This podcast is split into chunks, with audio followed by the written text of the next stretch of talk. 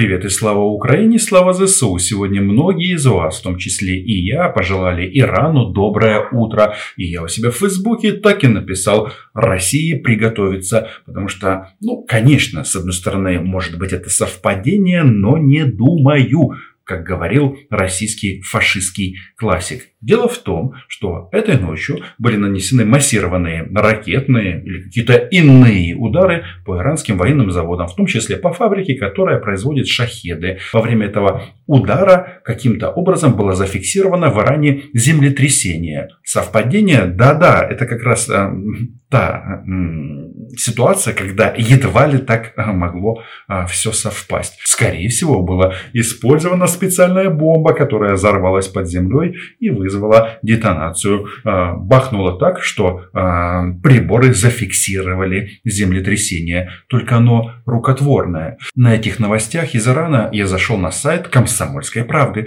и прочитал очень м, тревожную новость. В Омск прибыла группа беженцев. Самое главное – это детали. Цитирую. В Омске на железнодорожном вокзале сотрудники МЧС России встретили прибывших в наш регион 18 вынужденных переселенцев. Внимание, откуда?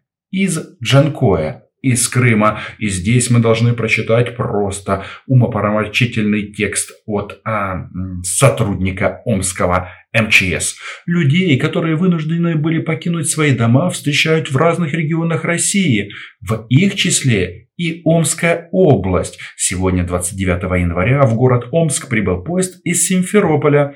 Сотрудники МЧС России, в том числе и психологи, встретили 18 беженцев.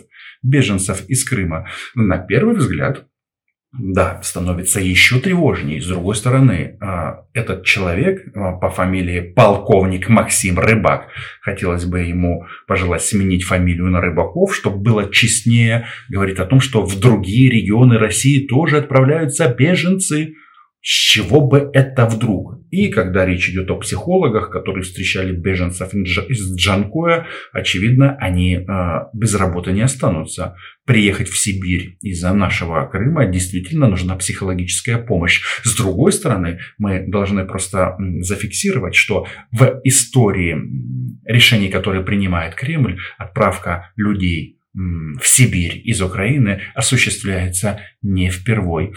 Опять же, я так думаю, кто же мог туда поехать? Едва ли это крымские татары. Едва ли. Ну, разве что это уже какое-то просто в суперприказном порядке это могло произойти. А россиянам те, кто хочет, а, что там, камни с неба в России или умереть в России, мы пожелаем чего? Правильно, хорошей дороги.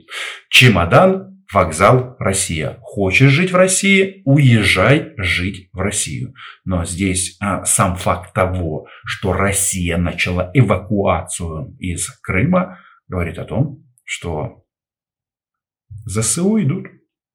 Мы придем за своим. Подписывайтесь на мой YouTube канал. А, не стесняйтесь комментировать эту сенсационную новость. Оставляйте для этого несколько комментариев. И знаете, я вот долго думал, а как могло так произойти, что э, принято решение об эвакуации? А все это связано, да, связано с тем, что Украине поставляют западное оружие. США не удивляет запрос Украины на поставку истребителей. Идут постоянные дискуссии, новых объявлений нет. Э, Белый дом вслед за Писториусом э, говорит о поставках авиационной техники. Конечно, все линии пройдены, красные, синие, белые, любые. Попов, Женя, будь осторожен. Перечисляя все цвета радуги, ты можешь быть обвинен в России. А, человеком, который а, пропагандирует ЛГБТ. У них там всякие фестивали, которые раньше назывались «Радуга», теперь переименованы. То есть в России «Радугу» отменили. Но вопрос тут, конечно же, в другом. Значит, линии красные и других цветов.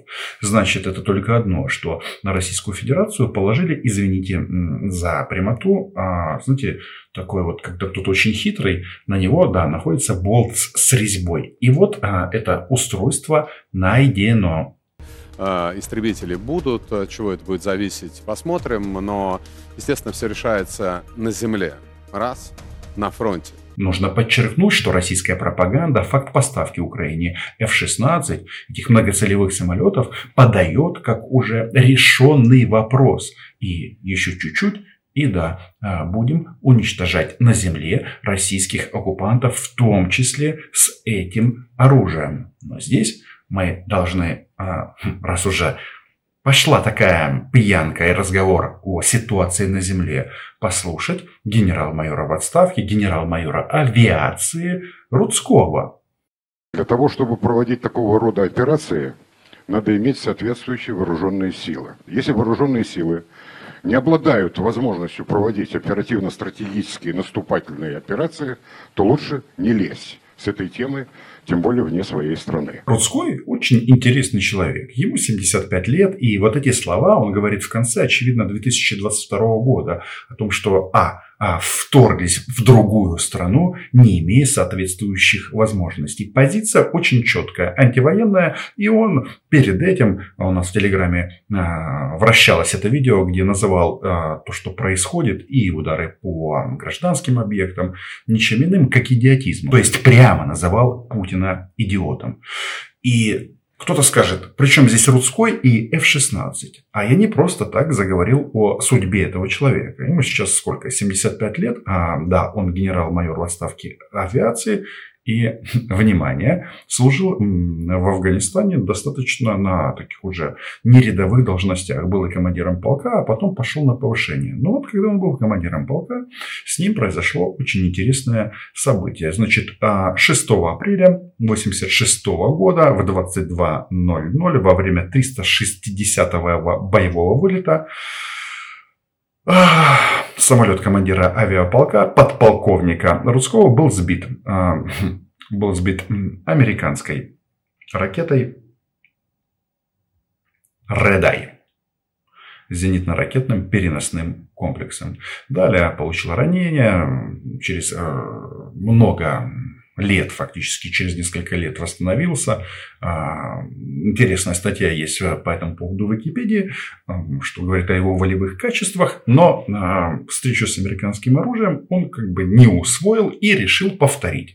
А, известно, что вот эта вот фраза на России сейчас популярна, можем повторить, и отправился уже в, соответственно, в 88 году снова в Афганистан и на этот раз был сбит ракетой, внимание, которая была пущена, пущена из, да, американского самолета F-16. Чтобы усвоить урок Рудскому на земле, пришлось оказаться второй раз после уничтожения его самолета. Этот человек а, открыто критикует Путина, и он интересен чем? Что в начале 90-х он был вице-президентом Российской Федерации. При Ельцине у них такая даже должность была, и даже вроде как занимал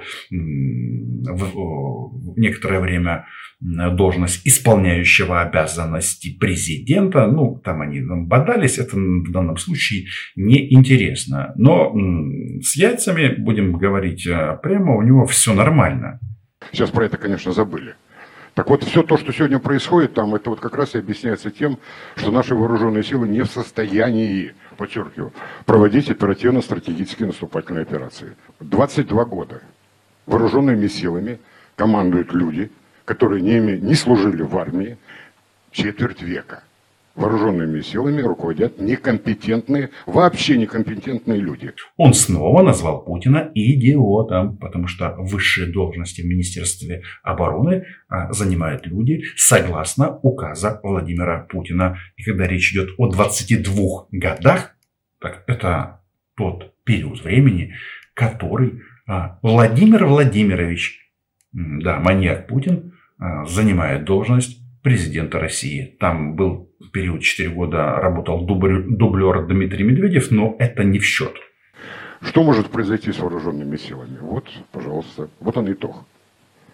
Ну, назовите мне сегодняшние руководителей Министерства обороны, которые имеют классическое военное образование. Ноль. Ни одного человека. Мало того, министр обороны у нас в армии не служил, военного образования нет, и пять его заместителей, пять заместителей в армии вообще не служили. Фотку видели? Кожукетович прикладывает руку к пустой голове. Ну, то есть, э, без головного убора. Может быть, они, конечно, в армии не служили, но зато на ниве пиара и создания вот этих вот шоу а танковый биатлон, ну и вообще на уровне коммерции люди неплохо себя проявили. И вот дальше а, Рудской рассказывает о будущем. Скором будущем. Нет. О событиях, которые уже наступили в Российской Федерации. Поэтому, что касается вот этой операции, ну, я вам скажу, это трагедия для нашей страны. Это трагедия. Потому что гибнут люди, бессмысленно гибнут люди. Хотя вывеска и лозунг защищают Россию. Где они защищают Россию? Во имя чего они погибают? Это самый большой аллогизм, как можно защищать Россию вне России. Объясняю, если российский солдат с оружием в руках пересек границу другого государства, он нифига не защитник, он оккупант и будет уничтожен. И Рудской об этом прямо, прямо говорит.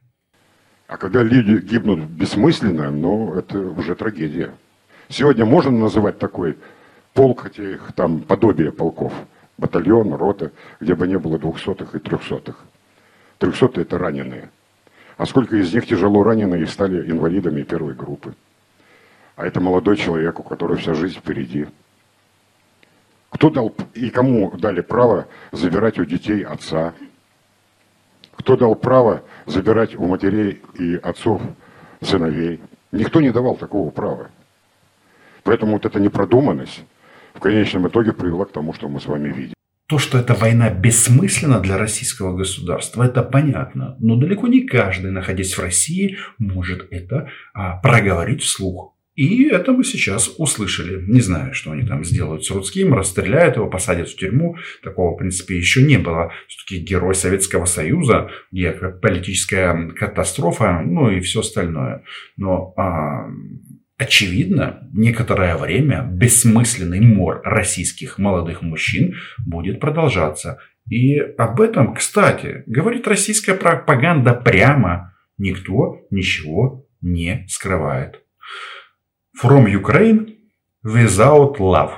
Прекрасно отдаем себе отчет, что вслед за танками появятся, по крайней мере, планы такие есть реально, и боевая авиация, будут подготовлены украинские пилоты военные, а дальше Украине будут переданы и дальнобойные ракетные системы, дроны, способные наносить удары на более чем тысячекилометровую дальность и так далее.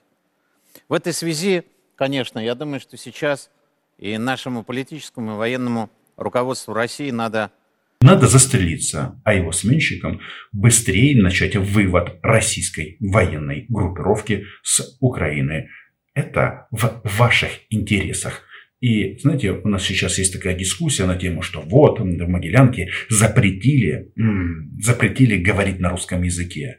Так вот, я вчера там гулял на Подоле, на контрактовой площади, площади, и могу вам сказать, что Могилянка настолько крутая, что по-русски в Киеве говорят все меньше и меньше. Русского языка здесь нет.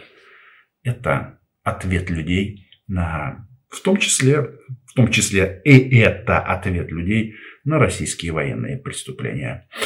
Подписывайтесь на канал, лайки, репосты. Украина была, ей буде. До зустрічі!